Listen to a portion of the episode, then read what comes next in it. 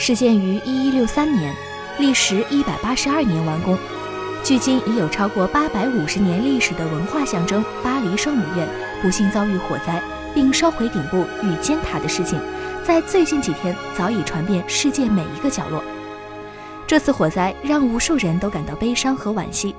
唯一让人感到万幸的是，修缮工作期间已经将铜像和大量艺术品转移。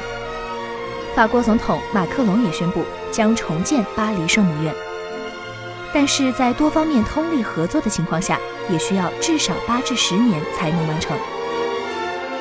历史性建筑的修复与重建有两个很重要的参考数据，一个是兴建时的原始数据，另一个则是近期的测量数据，而后者也就是 3D 扫描建模。有外媒建议称，巴黎圣母院的重建工作可以与法国本土游戏公司育碧合作。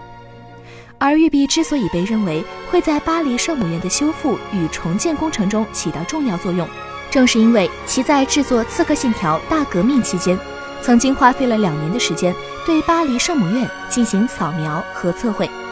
还做出了一比一的 3D 数字模型，并协同建筑师和历史学家一起参与到了游戏中的建模工作。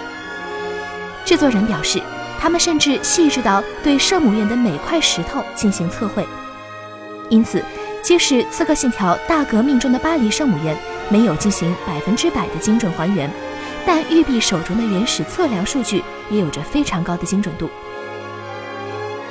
对此，玉璧方面尚未有所回应。不过，巴黎圣母院此次遭遇火灾，的确是全人类的损失，希望这样的事故不要再次发生。